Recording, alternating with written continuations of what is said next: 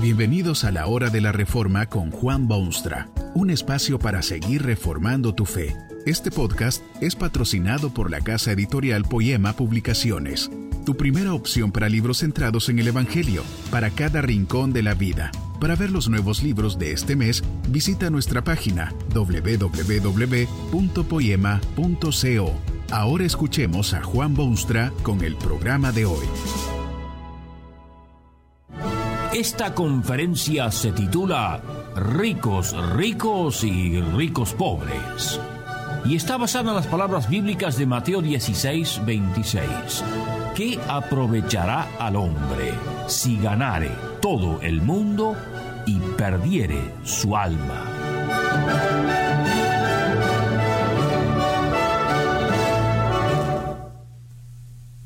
Dios no se opone a las riquezas del hombre. Hay quienes afirman que Dios es Dios de los pobres, lo cual es absolutamente cierto, pero si Dios no cuidase y protegiese a los pobres, ¿quién lo haría? Dios ama a los pobres, los bendice y les da entrada en su reino eterno con mucho más facilidad que a un rico. Pero Dios no se opone a las riquezas. Tan es así que es Dios quien ha puesto riquezas inmensas en los depósitos de su mundo, oro y plata y diamantes y esmeraldas y estaño y cobre y petróleo y granos a granel y ganado y ovejas y pollos. Todo esto lo puso Dios mismo en el universo desde el momento de la creación y su primera orden al hombre creado a su imagen fue que se lanzase por ese mundo recién hecho, lo explotase y sojuzgase y se enseñorease de todo. Dios puso inmensas riquezas en su mundo y luego ordenó al hombre que fuese en su búsqueda uno de los siervos íntimos de Dios, alguien con quien Dios tuvo varias conversaciones personales, era uno de los hombres más ricos de su tiempo, y Abraham hasta fue declarado padre de todos los creyentes. En el Nuevo Testamento el apóstol Pablo recomienda a los flamantes cristianos de su época que dejen de hurtar y que se dediquen más bien al trabajo y dispongan así de suficiente para dar al que padeciere necesidad. El apóstol Santiago reprende severamente a los ricos de su época, pero no por ser ricos, sino por su uso de las riquezas, por su explotación de los pobres y el maltrato que le dan al prójimo. Dios no se opone a las riquezas. Y hay muchísimos ricos en el mundo. Hay gente que han sabido y podido hacerse de enormes fortunas de mil formas distintas. Viven en la más indescriptible abundancia, sin que les falte una sola cosa material que el corazón humano pudiese codiciar o apetecer. Esta gente de grandes medios existen en todos los países del mundo, sin excepción alguna. En todas partes hay gente riquísima. Pero hay también, triste es admitirlo, enormes multitudes de gente pobre, paupérrima, tan pobre que da vergüenza y que uno no sabe a qué atenerse ni cómo explicarlo. ¿Sabía usted, por ejemplo, que en este mundo hay seres humanos que literalmente se mueren de hambre? Hay gente tan pobre que tienen que enseñar a sus hijos a aguantar los dolores del estómago vacío desde el primer día de sus tiernas vidas. De esa manera hay posibilidad de que el niño sobreviva los cinco años de edad. Hay tantísima pobreza en el mundo que las Naciones Unidas se preocupan constantemente y los gobiernos de países filantrópicos ofrecen la ayuda que tienen disponible para resolver la tragedia de esos míseros pobres de la humanidad. ¿Por qué? ¿Por qué hay gente rica en el mundo y tantísima gente pobre? ¿Es Dios quizá culpable de tales diferencias, de tal desmedida riqueza y tan vergonzosa pobreza? ¿Cómo es que hay tantísima gente pobre? A esta pregunta se le pueden dar muchísimas respuestas, y los filósofos y sociólogos y gente de autoridad todos tienen su respuesta favorita. Pero hay una respuesta a esa candente pregunta que se merece especial atención, porque proviene de alguien que es infinitamente superior a los científicos modernos y que tiene directo y personal interés en esos miles y millones de pobres. La razón principal por la cual hay tantísimo pobre en el mundo es que la humanidad ha resuelto desobedecer y mostrarse indiferente hacia las claras ordenanzas de Dios el Creador. ¿Cómo se puede pretender un mundo feliz cuando se violan abiertamente las reglamentaciones básicas que Dios ha impuesto? Es un milagro que la civilización continúa en la historia. Hay ciertas ordenanzas divinas que son de crucial importancia para el bienestar del mundo y del ser humano. El primer principio bíblico pertinente es que Dios ha ordenado al hombre que trabaje normalmente. Hay mucho pobre que lo es simplemente porque no quiere trabajar. El trabajo ha sido a lo largo de los siglos el mejor remedio para el problema de la pobreza. Esto no quiere decir que la vida será fácil, que todo el mundo puede salir a trabajar y hacerse rico. Nada de eso. Esto sí significa, sin embargo, que es responsabilidad primera del hombre la de trabajar honestamente si ha de ganarse su pan. Esta es una de las reglas primordiales que Dios ha establecido en el orden de cosas en su mundo y quien desobedece tal ley divina difícilmente puede esperar abundancia de riquezas. Otra gran verdad que queda establecida claramente en las escrituras es que hay muchos ricos que son ricos de verdad.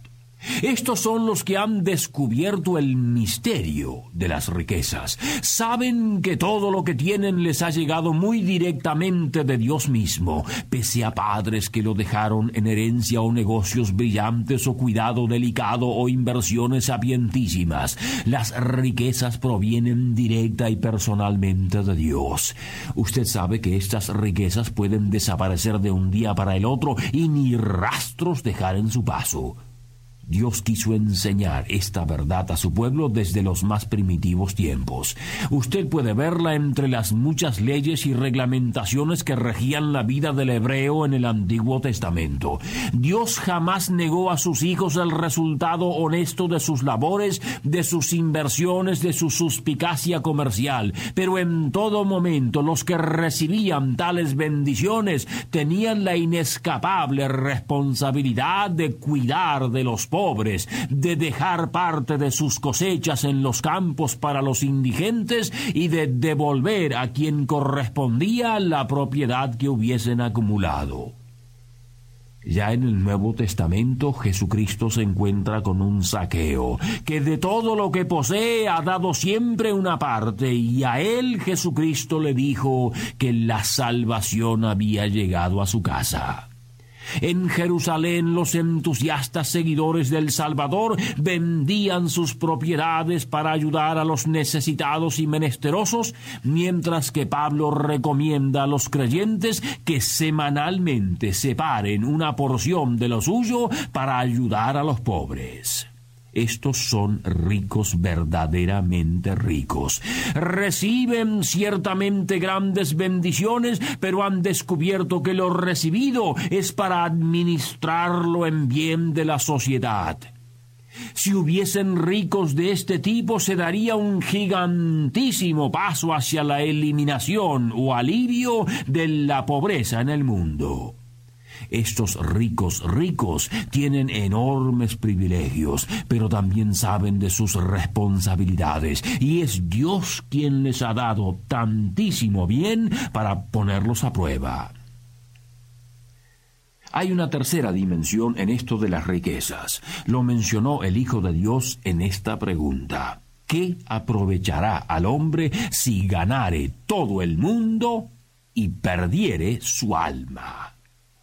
Usted sabe que hay muchísimos que viven como si efectivamente quisiesen ganarse el mundo entero, conquistarlo, adquirirlo para sí mismos. Acumulan riquezas y más riquezas, explotan a quienes pueden, son totalmente egoístas, se justifican en base a lo que creen son sus enormes esfuerzos y su buen sentido y excelente disciplina, mientras que la verdad es que también ellos han recibido de Dios todo lo que tienen, pero mientras tanto pierden su alma. Ricos Ciertamente, pero estos son ricos pobres, vergonzosamente pobres, porque lo que han ganado con su sudor y sus luchas es algo que tendrán que dejarlo atrás para toda la eternidad, porque todo lo que recibieron en esta vida será elemento de juicio imparcial en el momento final, y porque jamás han sido fuente de bendición a sus contemporáneos ¿De qué le vale tener casas y quintas y campos y carruajes y clubes si en el proceso pierde su alma? ¿No cree usted honestamente que esto es una verdadera pena? Muchas veces se trata de gente muy buena, pero ¿qué bondad podrá salvarlos si pierden su alma? Ricos, pobres. Hay quienes dicen que la historia es cuestión económica. Puede ser. Lo cierto es que si se tomasen en cuenta los principios básicos de la revelación bíblica, la situación del mundo mejoraría inmediata y notablemente. Dios en su bondad dice que el hombre debe trabajar a la gloria de su nombre. No importa en qué trabajo u ocupación o tarea, todo trabajo es digno si se hace a la gloria de Dios.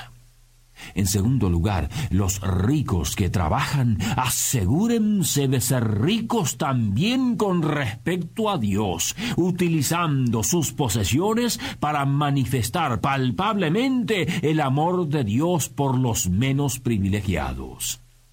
Los pobres que trabajan, además, sepan recibir con gratitud los dones de Dios porque el obrero digno es de su salario. Usted tiene allí en breve un excelente sistema económico. ¿Qué aprovechará al hombre si ganare todo el mundo y perdiere su alma? Absolutamente nada. Que este mensaje nos ayude en el proceso de reforma continua según la palabra de Dios. Si quieres profundizar en la exposición bíblica, puedes buscar más recursos en www.poema.co.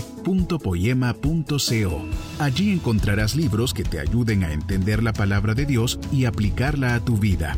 Poema, el Evangelio para cada rincón de la vida. Nos vemos en el próximo episodio de La Hora de la Reforma con Juan Bonstra.